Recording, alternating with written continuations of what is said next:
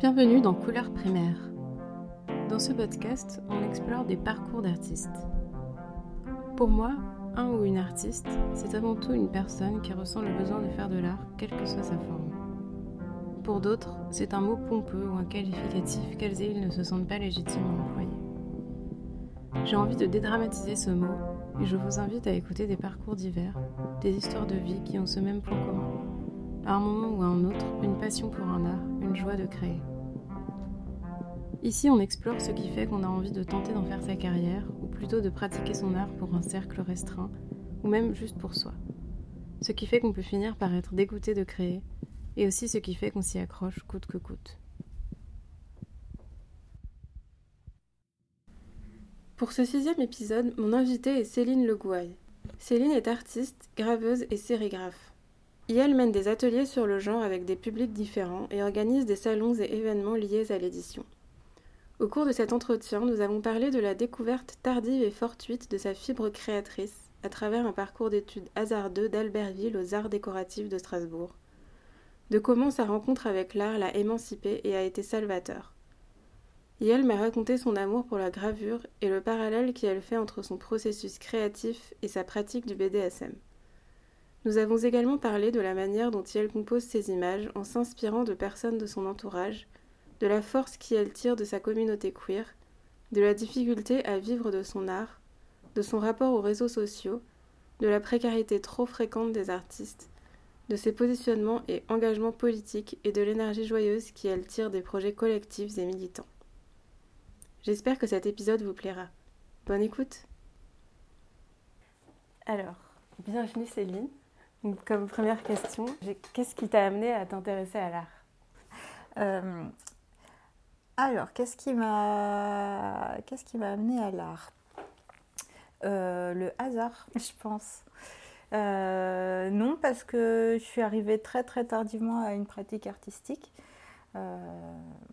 Euh, alors à la base, j'ai grandi au fin fond de la Savoie, dans une classe unique. Je faisais du ski, donc j'étais, beaucoup de sport, donc du ski, de la gymnastique, du taekwondo et euh, j'avais, en, termes de pratique artistique, euh, les heures euh, au collège, quoi. J'étais dans un collège à Albertville, donc on n'était pas très très au fait de, de ce qui se faisait en termes d'actualité culturelle, mm. expo.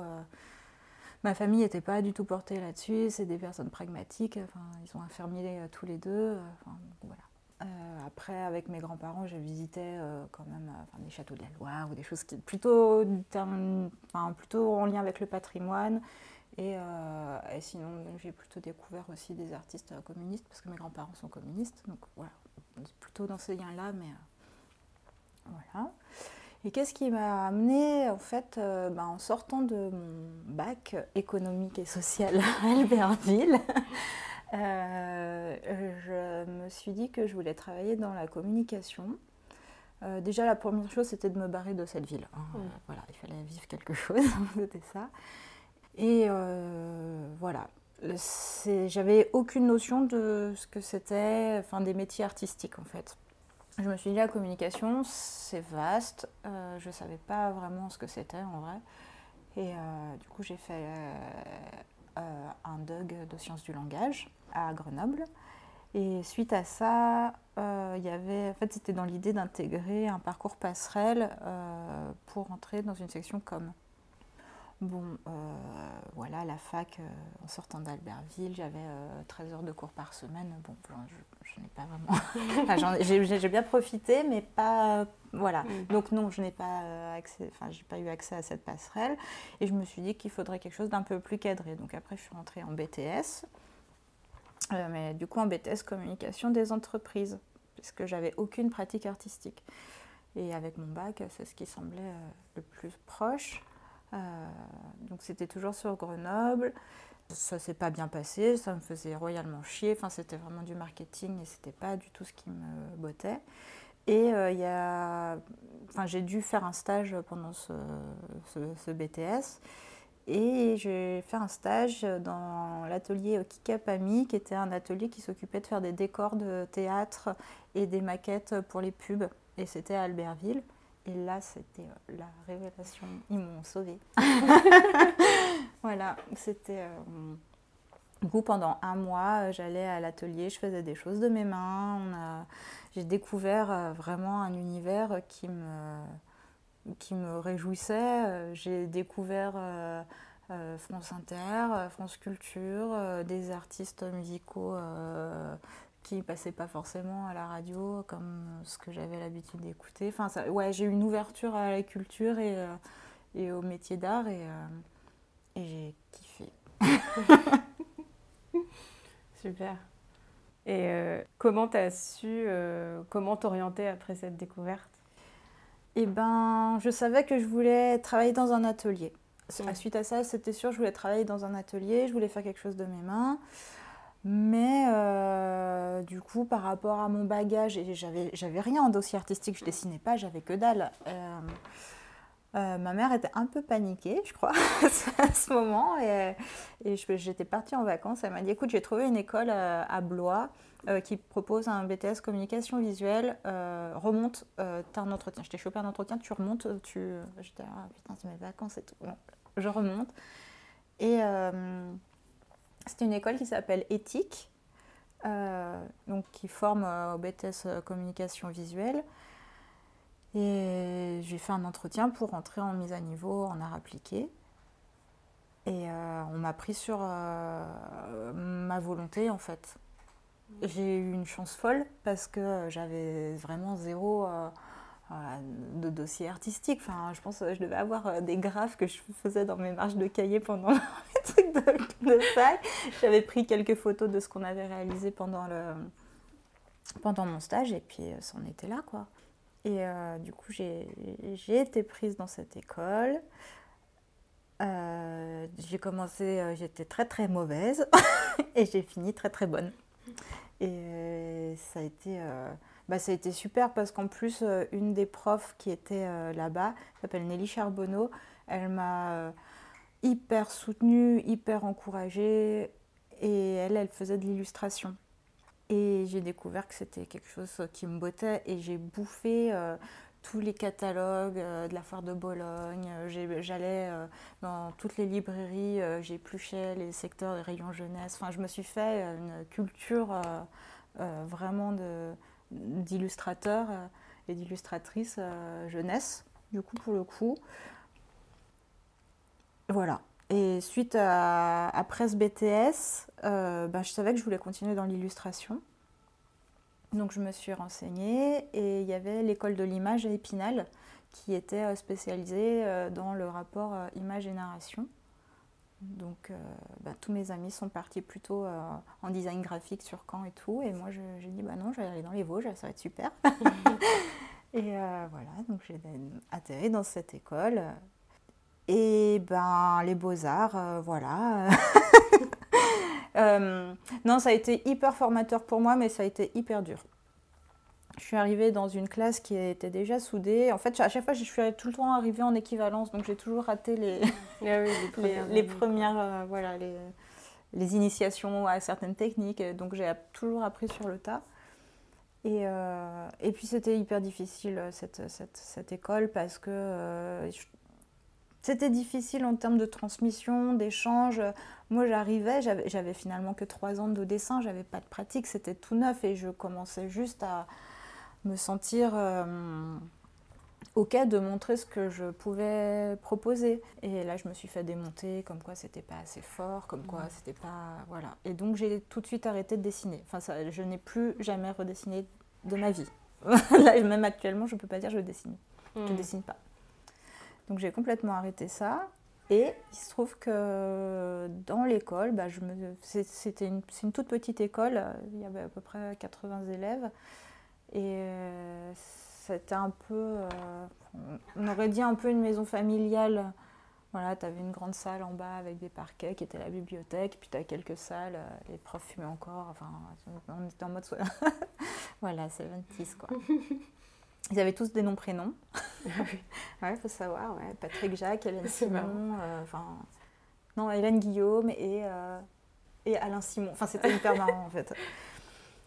Et bizarrement, euh, j'ai plus travaillé euh, la vidéo. Enfin, les profs nous poussaient plus à travailler ce qui était photo et vidéo que l'illustration. Le prof d'illustration, moi, du coup, il m'avait quand même bien refroidi, donc c'était compliqué. Et j'ai finalement découvert, en fouillant dans cette école, une salle qui était l'atelier de gravure. Et c'était dingue.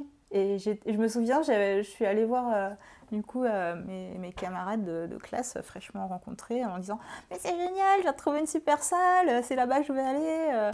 Et on m'a dit Ah ouais, c'est la salle de gravure. Je me suis dit Pourquoi personne m'en a parlé? Parce que j'avais commencé un peu à graver pendant mon BTS communication visuelle à Blois et c'est quelque chose qui m'a Enfin, cette technique, c'est une vraie rencontre en fait, et je ne me vois pas travailler autrement qu'avec ça, euh, même si j'aimerais sortir un peu euh, d'autres. Euh, enfin bon. Mais ouais, cette technique, elle est hyper importante pour moi, enfin, elle me fait écho, dans le sens où je suis concentrée, il y a un rapport à l'image et au temps qui est laborieux, qui s'inscrit dans une durée longue. Euh, il y a un rapport à la technique qui est physique.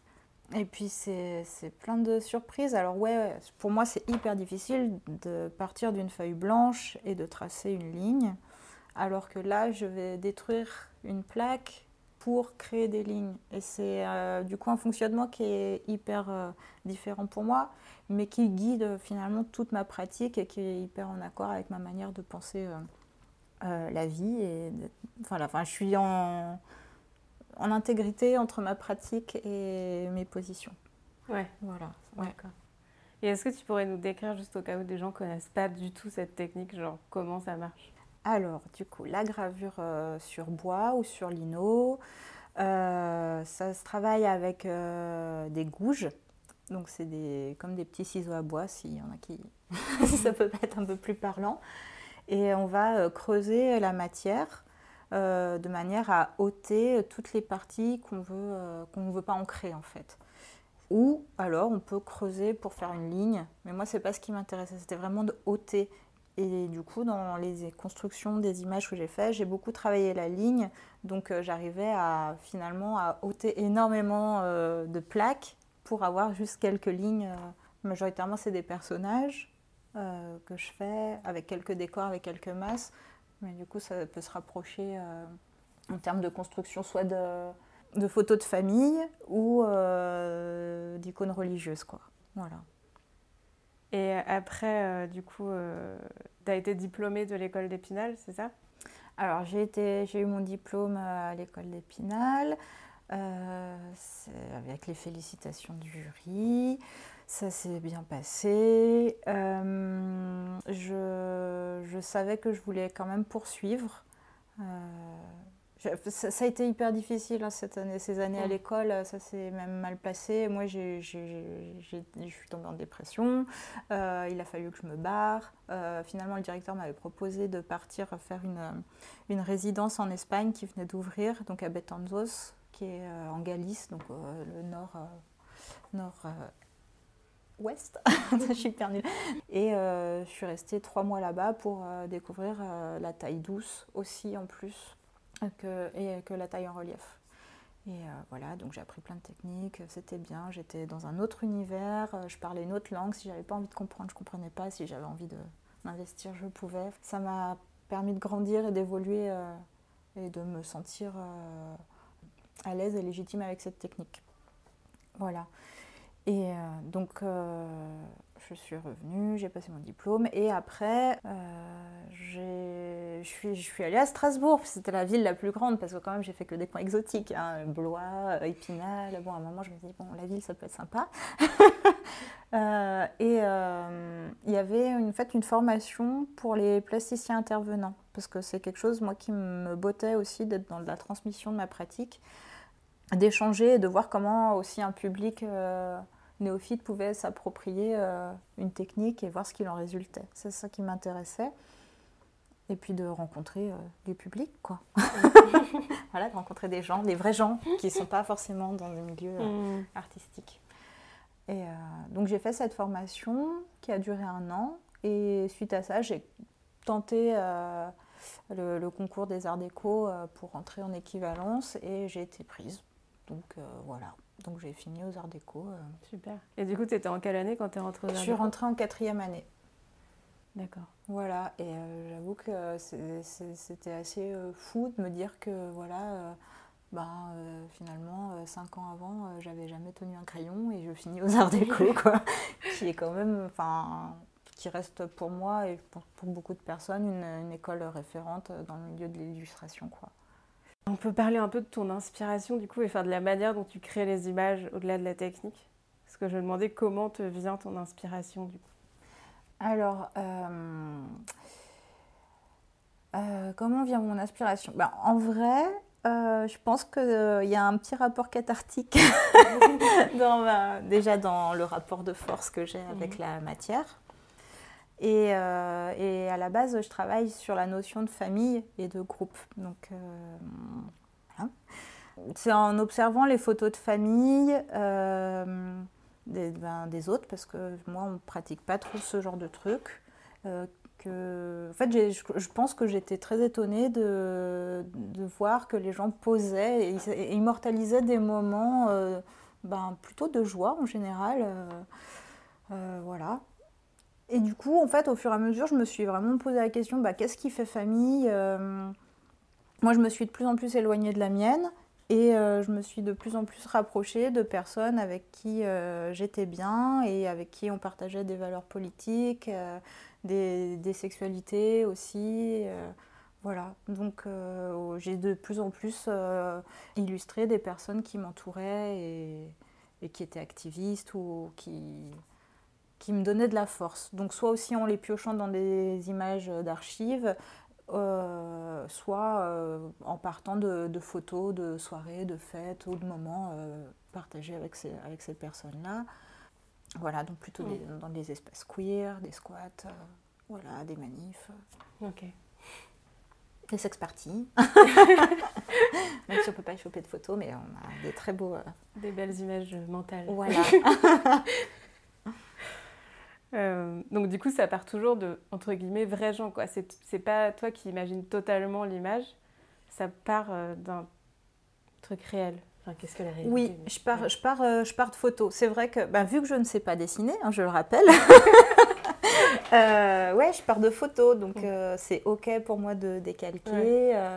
et en fait, ce qui m'intéresse dans, dans, les photos, c'est vraiment la pose des personnages et de me dire comment je vais les agencer les uns avec les autres. Et finalement, les agençant, ça crée une narration aussi peut-être un peu absurde et du décalage qui du coup est en lien et qui me va totalement avec l'idée de détruire quelque chose pour reconstruire, créer un nouveau sens en fait. Et Enfin, je sais que dans les ateliers que je mène avec le public, par exemple, je travaille beaucoup avec les notions d'absurde et de contrainte, qui pour moi me semblent beaucoup plus euh, porteuses et de création que euh, la liberté totale, en fait. Pour moi, la contrainte, c'est vraiment quelque chose qui, qui, permet de créer. Et du coup, voilà, les pauses, les contraintes des pauses vont euh, permettre un agencement particulier qui va amener une narration. Voilà. Donc je sais jamais vraiment euh, de base ce que je veux créer. Quoi. Mmh. Je me dis, tiens, euh, cette pose-là, elle irait super bien avec, euh, avec telle autre image là que j'ai chopée. et, du coup, je les agence. Je fais des collages en fait sur Photoshop. Après, mon image, du coup, elle, est, bah, elle est, dégueulasse hein, parce que c'est des images chopées sur Internet, donc voilà. Et du coup, j'imprime un peu ce canevas. Euh, je vais le redessiner, je vais reporter ce dessin euh, du coup euh, calqué sur ma planche de bois, puis après je vais la graver, puis après je vais l'imprimer, puis une fois que j'ai à peu près une image qui, me va, ben, après j'en choisis une pour la rehausser au point. donc tout ce qui est en niveau de gris dans mes images, la trame c'est des petits points. Donc voilà ce que je te disais tout à l'heure, pour mmh. moi c'est de la procrastination active où du coup j'ai beaucoup de temps euh, en même temps où j'écoute euh, des émissions de radio, des podcasts, je regarde des séries en même temps et euh, ça nourrit en même temps ma création et c'est un temps hyper apaisant. Et en même temps, je peux aussi écouter des playlists en même temps, passer du tout au tout. je passe de Jodassin à Cassie Raptor. Enfin, voilà, du coup, ça me met aussi dans des énergies assez cool. Ouais, je comprends, moi j'ai un peu ça avec le dessin. C'est comme une sorte de méditation en fait. c'est ça. Et oui, et du coup, j'ai un original, voilà. Enfin, parce que souvent, la, gravure, elle est connue pour être un, système de reproduction et donc de multiples. Et non, moi, ce qui m'intéresse, c'est vraiment la force graphique de la ligne créée en gravure. Euh, je la trouve nerveuse et c'est ça qui, me plaît. J'aime euh, aussi le côté euh, un peu mal fait ou déformé que ça peut produire. je, ne cherche vraiment pas l'exactitude dans, mes images. Les perspectives sont fausses, les, rapports de corps sont faux, mais c'est pas en fait ce qui m'intéresse parce que je travaille aussi qu'en noir et blanc. Ce qui m'intéresse, c'est vraiment la force graphique. Voilà.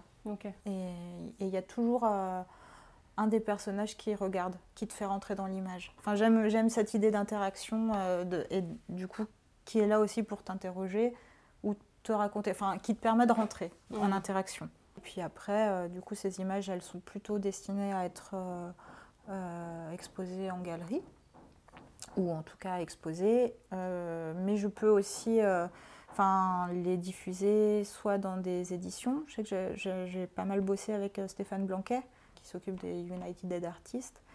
Et du coup, qui m'a permis de. Enfin, qui m'a fait confiance et qui m'a permis aussi de, montrer mon travail.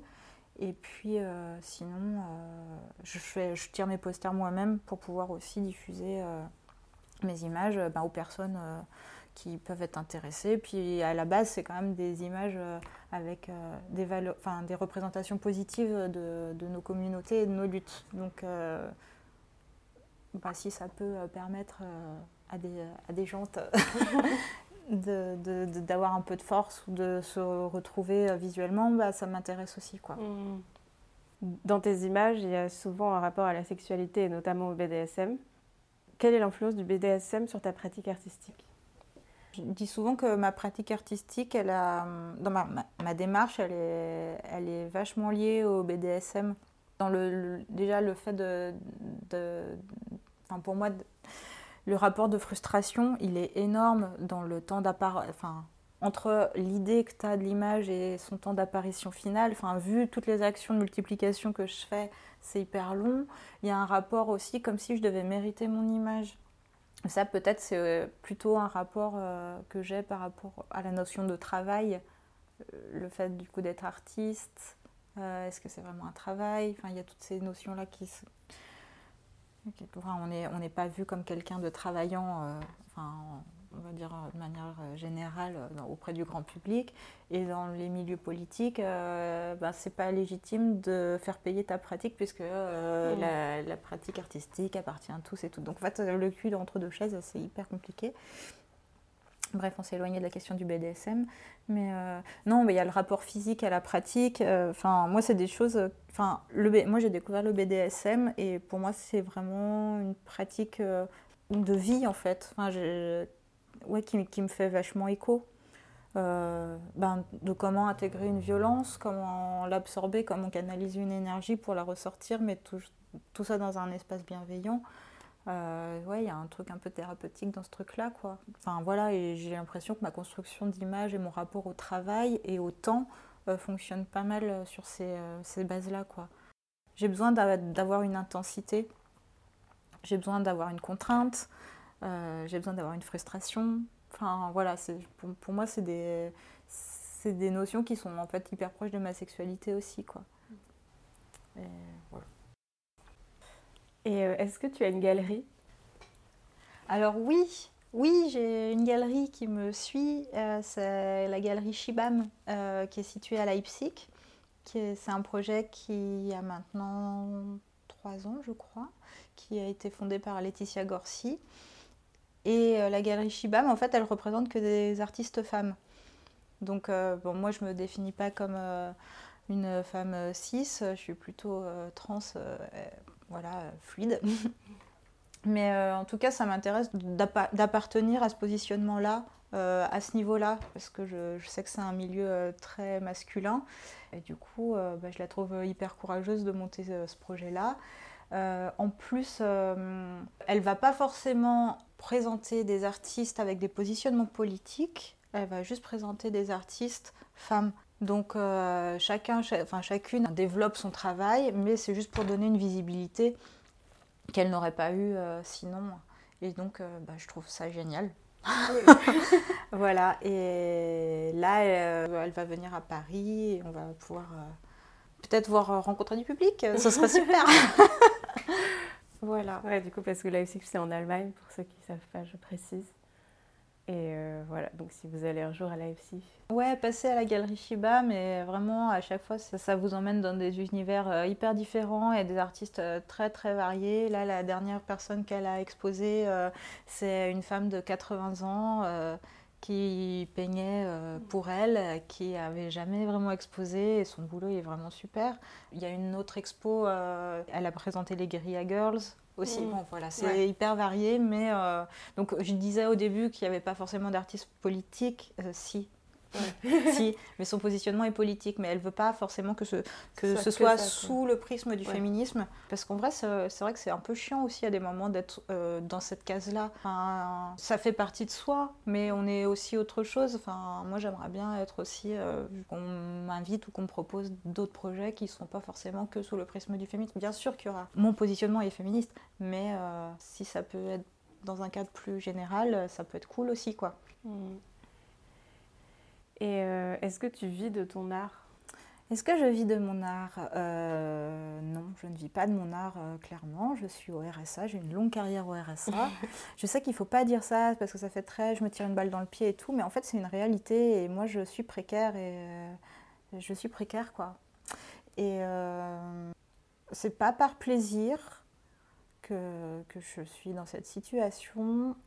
Et en même temps, ça me fait hyper plaisir de ne pas être dans un... Enfin, j'ai choisi. J'ai choisi euh, d'être artiste. Donc en fait, grosso modo, j'ai choisi la pièce. J'ai choisi la clé pour ouvrir la porte. Et après, il faut que je me démerde dans la pièce, quoi. C'est un peu mm. l'idée. Mais euh, je revendique euh, le fait de, ouais, de, de taper l'État pour, pour vivre. Et je veux pas, je refuse d'avoir un boulot alimentaire à côté. J'en ai trop fait, enfin, j'ai bosse depuis mes 15 ans, euh, j'ai nettoyé les chiottes de tous les hôtels. Euh, voilà, j'ai euh, fait plein de boulots, voilà, aider des personnes à faire leurs toilettes, à faire des ménages, voilà, des boulots précaires. Je veux plus faire ça. j'ai été prof aux arts déco aussi pendant un temps, pendant deux ans. Puis finalement, bah, je me suis brouillée avec la hiérarchie parce qu'il parce m'avait promis euh, un budget pour euh, pouvoir éditer les projets des étudiants, qui faisaient intégralement partie de mon contenu et de mon déroulé de cours. Et euh, finalement, on m'a dit que j'avais pas d'enveloppe. du coup, j'étais un peu à porte-à-faux avec les élèves qui avaient quand même payé leur année pour le contenu. J'étais pas dans la mesure de leur apporter. Enfin, c'était hyper délicat comme position. Et, à chaque fois que j'en ai parlé à la hiérarchie, je me suis fait prendre pour une conne, quoi. Et, voilà, je leur dis, bah, en fait, ça sert à quoi qu'on vous donne des dossiers pédagogiques euh, avec des contenus euh, si vous ne les lisez pas euh, Je dis, mais en fait, vous voulez que je change ma pratique Je vais faire de l'aérographe Ils me font, bah oui, pourquoi pas Je dis, non, mais vous êtes sérieux enfin, vous, vous connaissez ma démarche, vous connaissez ma pratique. Enfin, j'ai construit des cours en pensant l'image imprimée, donc la décomposition d'image par le papier découpé, puis après par la gravure, pour après aboutir à la sérigraphie. Enfin, tout était quand même construit de manière plutôt logique, je crois. Euh, j'avais des embrouilles aussi pour accéder à l'atelier de, gravure euh, de l'école.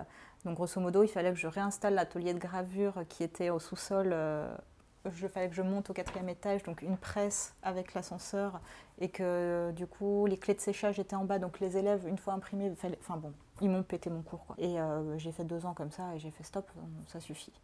Je veux pas travailler dans ces conditions. Enfin, je suis pas prêt à tout, quoi. Donc euh, j'ai dit j'arrête. Euh, et les seuls boulots alimentaires, mais qui pour moi ne sont pas alimentaires parce qu'ils font vraiment partie de ma démarche, c'est les ateliers. Toujours dans cette idée de transmission. Donc je travaille euh, avec des collèges, avec, en fait avec plein de groupes différents. à un moment, je, vivais à Strasbourg et je, je faisais partie d'un atelier qui s'appelle Papier Gâchette et qui était à côté d'un camp où il y avait des populations roms. Et du coup, on travaillait pendant trois ans avec les gamins tous les mercredis après-midi. On faisait des ateliers de. On faisait des petits bouquins euh, en français, en Rome, en Roumanie. Euh. Voilà. Enfin. Pour moi, les ateliers, c'est vraiment un, biais pour se rencontrer, quoi. L'idée, c'est pas forcément de produire un bel objet, ça je m'en fous un peu. Après, je suis très contente si l'objet est, chouette et que les personnes y ont pris plaisir, mais c'est surtout de pouvoir se rencontrer, de, de pouvoir instaurer des espaces de parole qui me semblent euh, rares et difficiles euh, à établir euh, dans l'ensemble. Quoi. Enfin, au quotidien, j'ai l'impression que c'est hyper difficile d'établir des, des, temps de parole sincères. Ouais. Voilà. Donc j'aime ça, ouais. Ok. Bah, c'est vrai que quand même j'aimerais bien en vivre un moment quoi. Ouais, ouais. Euh, j'aimerais bien vivre, mais bon, j'ai aussi, je suis aussi fatiguée de batailler, tu mm. vois, d'être dans, dans, une précarité constante en fait, de ne pas arriver à, à te projeter. voilà. Puis là, ça y est, je me sens enfin légitime à demander des sommes correctes pour être payée. Tu vois, c'est mm. bizarre. c'est un peu un coup de bluff. Des amis qui ont l'habitude de ça euh, ont balancé euh, des sommes et, ils m'ont dit ah bah oui bah ça passe, vas-y.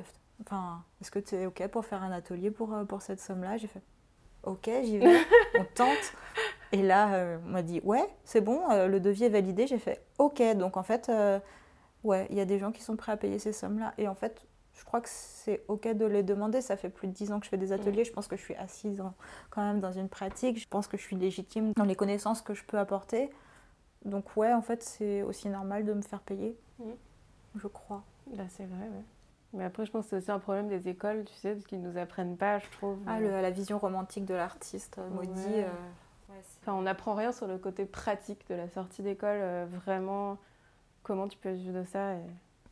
Bah, moi, j'étais en lien avec, avec un organisme qui s'appelait l'OGACA, qui m'aidait un peu pour les papiers et tout. Mais euh, là, j'avoue qu'avec la fusion de l'AGESA euh, et l'URSSAF, moi, je suis paumée, tu vois. Mmh. Et, euh, et ce qui est aussi hyper difficile, c'est que moi, étant au RSA, j'ai aussi hyper peur de perdre mon RSA parce que je vois pas en fait, il faudrait que je gagne vraiment un truc euh, de ouf pour dire que je m'en sors complètement et là, je peux complètement abandonner mon RSA. Mais le fait est, c'est que tu vois, si tu gagnes euh, genre 1000 balles euh, à un moment, bah, pendant trois mois, ton truc, tes, trois prochains mois sont diminués. Et j'ai aucun intérêt à faire ça parce que, enfin, d'autant plus là, enfin, dans cette période, c'est juste pas possible, quoi. Donc, ouais, je, je suis dans une illégalité, mais qui m'est imposé en fait. Enfin, tu, vois, je me disais, euh, ah bah tiens, pourquoi pas, pendant deux ans, ils nous permettent de cumuler le RSA et les revenus qu'on a, comme ça on a le temps au moins de s'asseoir, d'avoir un peu une situation, et après on peut sortir de ce, tu vois, de ce schéma-là. Moi là, je, enfin, j'ai l'impression que je vais faire ma carrière dedans, quoi. Je, je vois pas comment en sortir. Et, euh, et j'ai hyper peur de le perdre en même temps, parce que euh, je sais que c'est hyper long pour rentrer dans les, dans les fonctionnements, les, papiers, les paperasses. En plus, ils comprennent rien au pôle emploi sur euh, qu'est-ce que tu fais. Euh, ils te font cocher, cocher 15 000 cases. Ah, vous avez coché trop de cases. Bon, ben, on va en pratique euh, paysage. Je sais pas. Enfin, tu vois, c'est des, trucs absurdes comme ça où, je me retrouve à, un peu consoler ma conseillère. Pôle emploi brimée dans sa pratique artistique par son mari. Enfin bon, je, enfin, bon, je, te, passe tous les trucs absurde auquel on est confronté, mais ça fait mal, quoi. De devoir euh, tout le temps euh, euh, légitimer ta pratique, la resituer, à Toulouse, tu vois, on m'avait dit Ah ben euh, là, vu que vous êtes inscrit euh, pour faire des ménages, on va vous trouver des conseillers ménages. Je fais Mais non, en fait, il n'y a pas moyen. Enfin, moi, et là, je suis sortie de mes gonds et c'est pas dans ma nature de faire ça. Je dis Mais en fait, euh, j'ai un master. En fait, je suis diplômée d'une des meilleures écoles de France dans ma matière. J'y ai enseigné. Donc, en fait, vous allez me trouver un putain de conseiller artistique. Je veux être suivie pour la pratique que j'ai et les connaissances que j'ai c'est hors de question. Je dis, c'est pas le problème de faire des ménages, c'est pas plus dégradant qu'autre chose, c'est pas le problème. C'est juste que non, en fait, je veux plus faire ça, c'est fini. J'ai acquis des expériences, je vais être payée pour mes expériences, en mmh, fait. Mmh. Bah ouais. Et euh, c'était violent, c'était hyper violent. C'est vrai que dans l'administration et tout, ils, enfin, souvent ils ne sont pas du tout formés sur l'art, enfin, les pratiques artistiques et tout. Du coup, et les réalités, euh, tu vois, euh, les, les, les, entre le moment où tu constitues un dossier, le temps où tu vas le mettre, enfin où tu vas vraiment réaliser et quand est-ce que tu vas être payé. Enfin, on est dans des rapports de, temps complètement euh, fous. On dit ah bah oui, bah vous allez payer dans six mois. Bah ouais, bien sûr. Et pendant six mois, on fait quoi? Donc ouais, je garde mon RSA. Mm. tu vois C'est clair. moi, ce dont je rêve, c'est un truc comme les intermittents du spectacle, mais pour les arts plastiques, quoi. Ce serait trop bien. Mm. Non, moi j'ai trouvé. euh, du coup, je vais faire un autre boulot à côté. Rien à voir, je fais du massage maintenant. Ah ouais? Ouais. Voilà, c'est autre chose. Mais du coup, il y a un rapport au corps aussi qui m'apaise aussi vachement. Pareil, je suis solitaire, donc si je veux ne parler à personne, je sais que je vois six personnes dans la journée. Et en plus, généralement, bon, elles sont silencieuses quand elles se font masser, donc c'est bien, tu vois. Je comprends. Et, euh, et puis, j'ai un rapport au temps aussi différent. Voilà, euh, les gens viennent. Puis c'est hyper gratifiant, tu vois. Tu as un effet direct. euh, généralement, elles repartent, elles sont plutôt contentes. Donc, tu as une satisfaction immédiate de, de ce que tu as pu fournir. euh. Voilà. Mais c'est pas pour abandonner euh, ma pratique artistique, c'est en plus pour euh, me restabiliser sur d'autres choses. Quoi. Et euh, à part ça, est-ce que tu participes à des projets collectifs? Euh, alors, euh, je participe à des expos collectives. Voilà, des expos collectives. Euh, J'ai quelques expos individuelles euh, quand même qui arrivent au fur et à mesure. Je commence à être un petit peu exposée et j'aimerais que ce soit un peu plus le cas, j'avoue. Enfin, ça me stimulerait aussi dans ma production, mais en même temps, c'est enfin, bon, un cercle vertueux. Sinon, euh, je fais partie, enfin, je fais partie d'un collectif qui s'appelle La Rapède qui est euh, situé au 6B à Saint-Denis et on est une imprimerie populaire. Donc on édite euh, des projets d'artistes du 6B et en même temps euh, ben, on suit aussi des projets de personnes qui viennent nous voir. Voilà. Et moi après je fais des euh, collaborations avec d'autres artistes dont j'aime le boulot. Quoi. On a par exemple on, avait, on a voulu faire un projet avec Elodie Petit et Mike Batman il y a trois ans au centre LGBTQI. Euh. finalement, ça s'est pas fait parce que le centre avait pas de budget et il y a eu euh, le travail d'Estelle Prudent, qui est une artiste racisée. euh, qui était avant nous, ils lui ont niqué euh, ses feuilles. euh, Enfin, ça s'est ça s'est vraiment pas bien passé. Donc on s'est dit, mais en fait, on veut pas exposer dans ces conditions-là et en soutien pour elle, en fait, on va juste pas faire euh, d'expo. Enfin, ça nous semblait pas. Donc on a plutôt mis en place une discussion. On a, publié un communiqué pourquoi on voulait pas faire euh, ce- cette expo et voilà.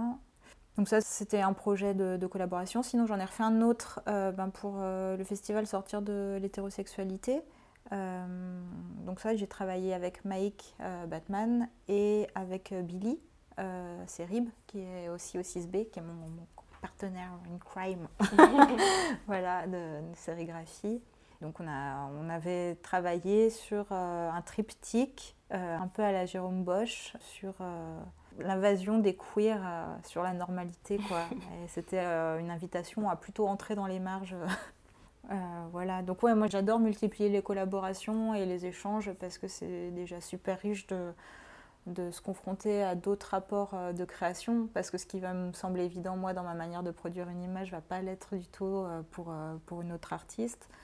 Euh, et puis euh, aussi de confronter des univers, euh, c'est hyper stimulant.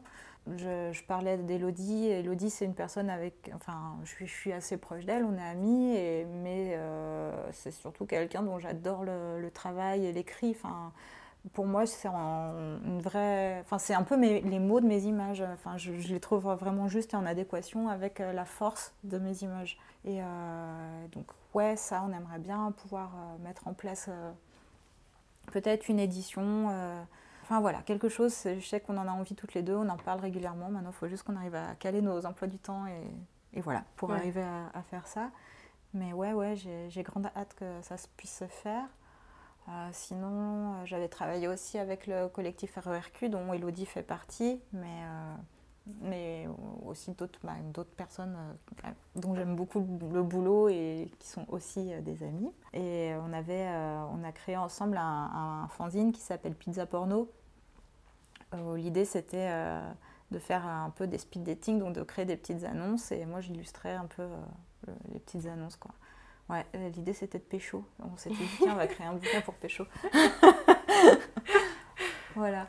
Ben, moi, je suis plutôt partant en fait à partir du moment où ça me sort un peu de ma zone de confort et où, euh, et où on s'amuse. Quoi. Moi, j'ai besoin de m'amuser aussi. euh, j'ai besoin aussi de produire donc, enfin, quelque chose de, rigoureux, mais j'ai besoin, euh, j'ai besoin qu'il y ait du fun et j'ai besoin que, que ça du sens, que ce soit puissant. aussi. Ouais, que ce soit, que ce soit sale aussi. Enfin, c'est des univers, moi, qui me parlent et qui me stimulent. Là, bah, récemment, j'ai fait une autre collaboration avec Camille Dusselier. C'était, là, pour le coup, elle m'a vraiment sorti de ma zone de confort. C'était un exercice hyper difficile, euh, où, dans le sens où elle a écrit une pièce de théâtre. C'est un huis clos. ça se passe pendant 24 heures entre quatre personnes, dont deux personne physique, une personne en sortie de corps et un fantôme. Donc euh, en termes euh, d'invocation d'imaginaire, euh, c'est assez loin de mon univers. Ouais, c'était pas facile et j'ai relu, re-relu et à chaque fois j'avais des nouvelles images qui m'apparaissaient. Il était vraiment polysémique le texte, donc on pouvait vraiment sortir des images très différentes. Bon, à un moment il fallait quand même statuer.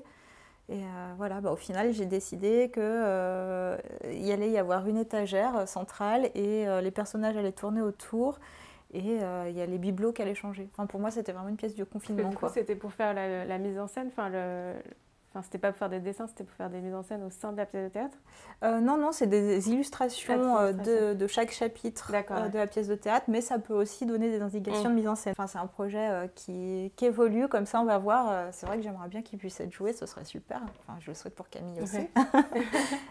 Donc voilà, c'est récemment sa dernière collab qui m'a un peu mm. emmenée un peu loin, quoi. Ouais, et puis là, pour le coup, j'ai dessiné. Donc c'était aussi très différent, quoi. C'était douloureux. Hein. Waouh Mais euh, et, c'est marrant parce que euh, même en regardant encore ces images, euh, je les trouve intéressantes, je les trouve, enfin objectivement, je trouve qu'elles correspondent bien à l'univers, mais j'arrive pas à savoir si je les aime ou pas encore. C'est mm. très bizarre. Et tout à l'heure, enfin avant cet enregistrement, on parlait de, salon du livre. Et du coup, je me disais qu'on pourrait en parler là parce que du coup, quand on est illustrateur, qu'on produit des images en tout cas, pour réussir à se faire des contacts et les vendre et tout ça, il faut participer à des salons du livre, c'est ça? Oui, euh, c'est un peu nos seuls espaces de diffusion, quoi. Voilà. Euh, les salons, euh, ben, ça a toujours été quelque chose de. C'est un espace très étrange pour moi.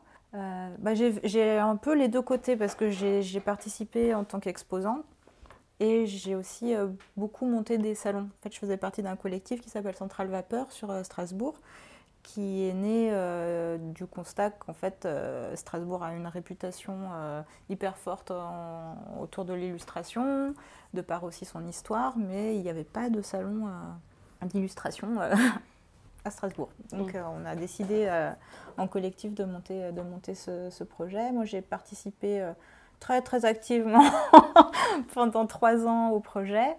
Donc euh, choisir les invités, penser les espaces, euh, tout ça. Et à chaque fois, le constat, euh, moi, l'idée du rapport de la table de vente, moi, ça ne me convient pas du tout. Je trouve que c'est compliqué de rentrer en interaction avec son public.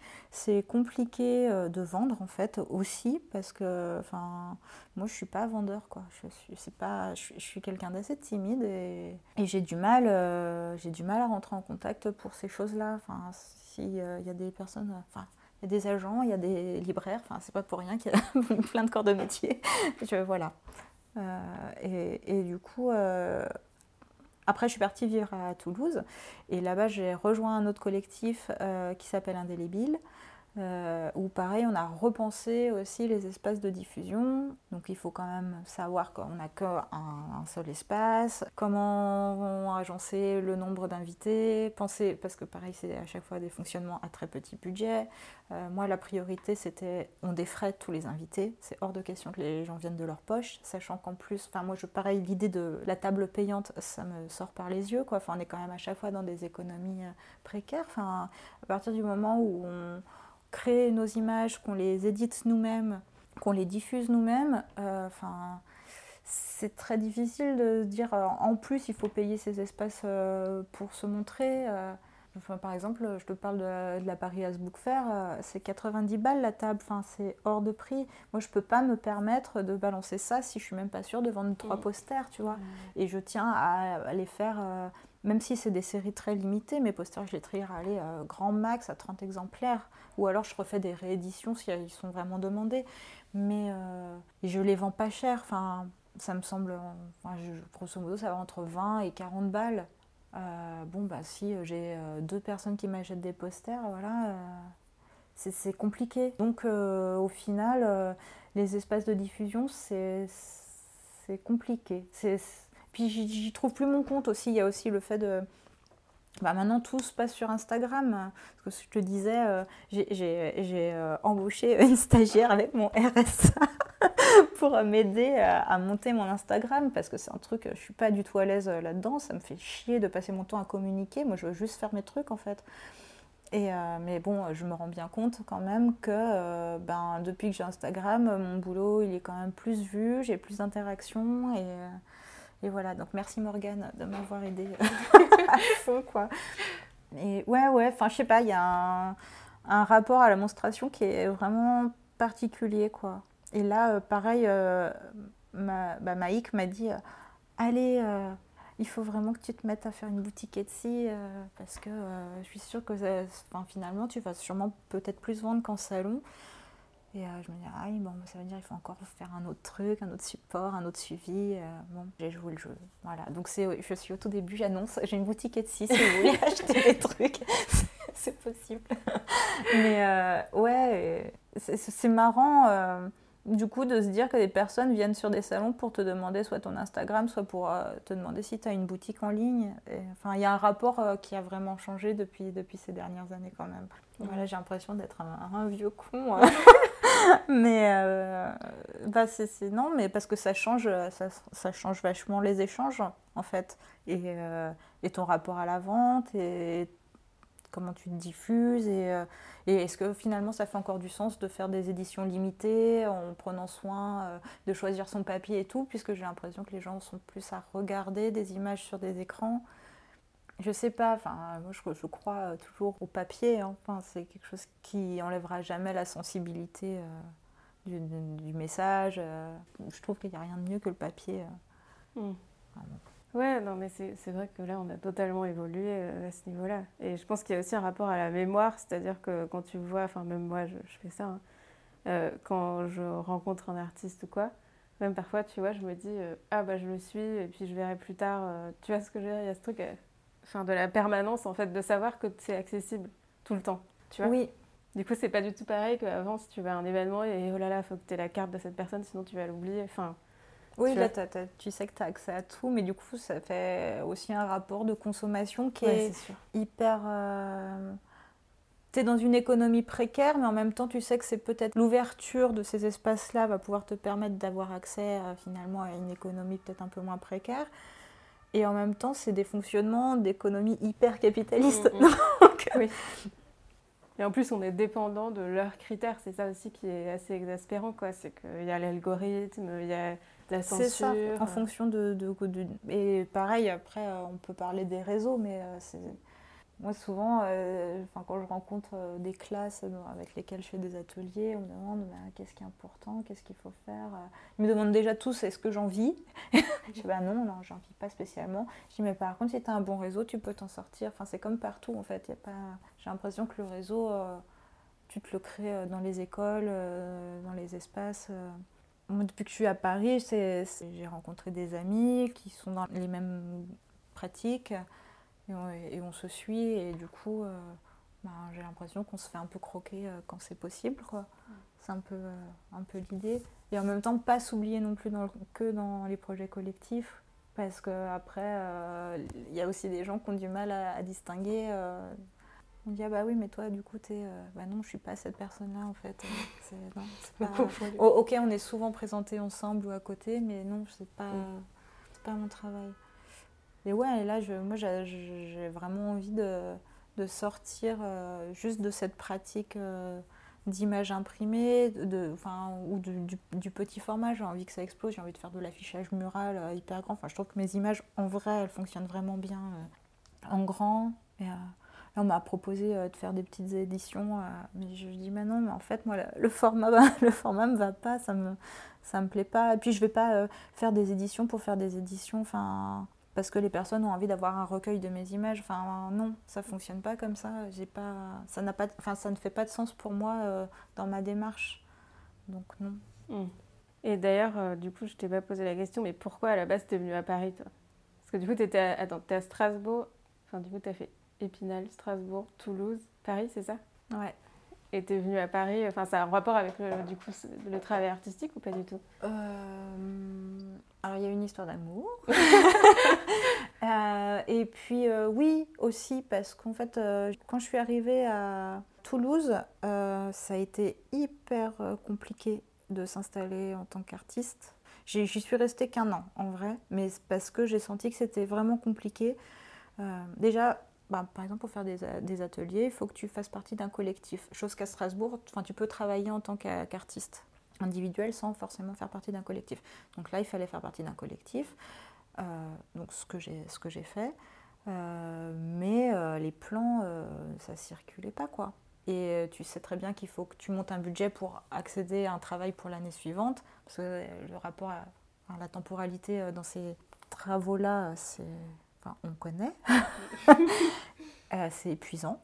C'est épuisant et angoissant de se dire de perdre autant d'énergie à monter des dossiers sans forcément avoir de réponse derrière. Euh, voilà. Et je me suis dit non, en fait, euh, là, si ça ne le fait pas déjà cette année-là, je ne vais pas attendre une deuxième année à louser. Donc j'ai dit non, je monte à Paris.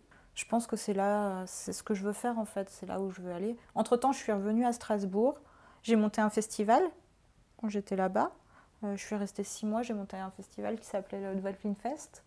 Euh, parce que j'étais aussi partie de Strasbourg parce que politiquement il n'y avait pas grand chose qui s'y passait en termes de féminisme et queer, mais plus maintenant. Je sais que maintenant ça bouge à fond, donc tant mieux. Mais quand j'y étais, c'était pas ça. Et je me suis dit bah tiens, euh, j'ai eu la possibilité d'accéder à, un espace. Il y avait le syndicat potentiel qui devait bouger, qui était situé en centre-ville et bon, euh, hausse des loyers, tout ça, tout ça, hop, euh, on va vous foutre un peu à l'extérieur. Et là, il m'a dit, bah écoute, j'ai un créneau en attendant. Euh, il me fait, je te suis. Je fais, bon, bah super, merci Jeff. et là, du coup, j'ai monté un festival. je pense que comme d'hab, j'ai vraiment parti en cacahuète. Donc j'étais toute seule. j'ai eu trois personnes qui m'ont aidée. c'est un festival qui s'est déroulé sur 15 jours avec deux temps forts, deux gros week-ends, et c'était un festival interdisciplinaire autour de l'édition et des pratiques euh, éditoriales euh, féministes. Donc euh, il y avait des concerts, il y avait des discussions, il y avait des rencontres, il y avait une expo, on avait des projections. voilà, c'était dense. Mais je suis super content d'avoir pu monter ça. Euh, il y a eu du passage, je suis contente parce que bah, je, sais que le soir du vernissage, euh, il y a eu 200 personnes, je ne m'attendais pas du tout à ça. Et puis euh, bah, j'ai l'impression que ça a aussi redynamisé et remis un peu les questions de féminisme déjà dans un espace culturel. Qui, enfin, moi je suis sortie des écoles en 2010, c'était plutôt mal vu d'être politisé, quoi. ou en tout cas pas valorisé donc là, j'étais contente de pouvoir remettre ça un, peu euh, dans cet espace-là. Et puis euh, aussi, euh, pour moi, c'est un événement queer, je le voulais queer, donc ce qui veut dire aussi auto-économie. Donc bien sûr, première chose, c'est que les artistes soient payés, ou du moins défrayés et logés qu'il n'y avait pas de frais. Euh, voilà.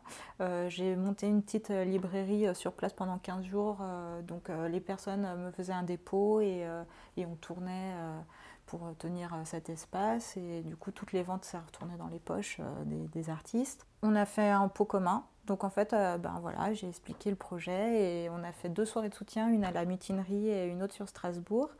Euh, avec des potes euh, DJ. en fait, voilà, on a fait fonctionner le réseau et, c'était OK. Et je voulais pas forcément de subvention de la ville, je voulais pas. parce que j'ai aussi hyper peur de la récupération. Et euh, je savais très bien que les personnes que je voulais montrer, enfin, c'était sans concession, c'était ce discours-là que je voulais montrer, c'était ces pratiques-là. je voulais pas qu'il y ait de censure, je voulais pas. Et ça a marché.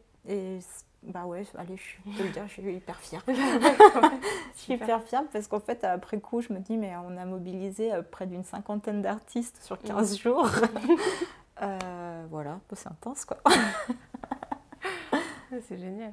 Mais après, euh, voilà, comme je te dis, je suis hyper nulle pour les trucs de réseaux sociaux. Donc ça, le projet n'a pas vraiment vécu par la suite et n'a pas vraiment de, de visibilité. Mais voilà, j'ai mis ça sur ma page Facebook. je fais un album Dolphin Fest.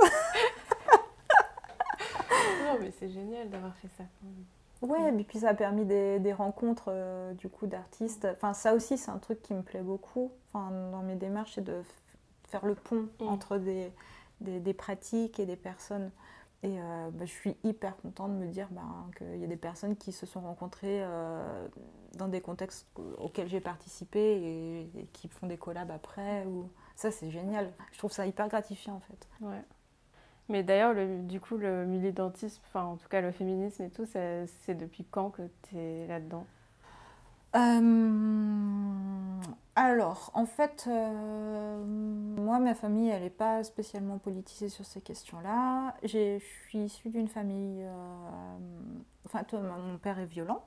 donc, bon, bah, très tôt, j'ai eu affaire aux violences conjugales et, et aux maltraitances, voilà. Et ça a été assez récurrent après euh, le départ de ma mère euh, sur les autres partenaires. Donc, je pense que j'ai engrangé euh, suffisamment de colère, voilà, sans pour autant vouloir faire de généralité, mais j'ai quand même remarqué que, le traitement de ma mère et des, anciennes partenaires de, de mon père, enfin, elles ont toujours été avilies et salies au détriment de la surpuissance de mon père. Donc oui, je pense que mon engagement, il vient de, il vient de là. Après, ben, tout ce qui est le transféminisme et queer, euh, c'est lié par mes rencontres en fait. Voilà, euh, je suis tombée amoureuse d'une personne, euh, c'était la première fois que je rencontrais une personne trans, enfin, c'est une personne qui du coup était en transition au, moment où on s'est rencontrés. J'ai appris énormément de choses, je pense que je me suis pas super bien comportée non plus par ignorance, mais avec du recul, en fait, je ferme ma gueule. Voilà, cette personne m'a énormément apporté.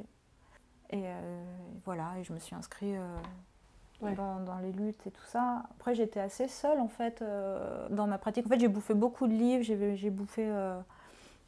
voilà, pareil, je, suis sortie de l'école, je suis devenue Gwyn en fait. Enfin, même si pour moi, j'ai jamais été Terra, mais je pense que n'ayant pas eu d'expérience sexuelle avec une meuf, je me suis dit, bah, en fait, je peux pas me définir comme Gwyn si j'ai jamais baisé avec une meuf.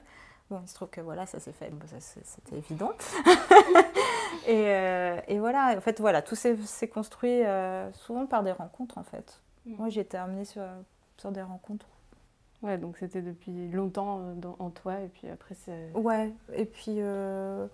Ouais, puis après, ben, l'idée d'intersection des luttes, pour moi, elle est assez évidente et, et nécessaire. Mm. je ne me vois pas m'inscrire dans un féminisme euh, essentialiste euh, ou blanc ou euh, enfin juste non enfin ça n'a pas de sens pour moi. Voilà. Je, ne vois pas comment ça peut fonctionner en fait. Voilà non je ne tiendrai pas des grands discours Enfin voilà, ça, ça, va plutôt être par le biais d'ateliers qui vont permettre des discussions, des rencontres, des voilà. Enfin, j'ai plutôt envie de, de, sensibiliser plutôt par des rencontres et des actions que parler, je suis pas, mm. je suis pas très à l'aise avec ça. voilà.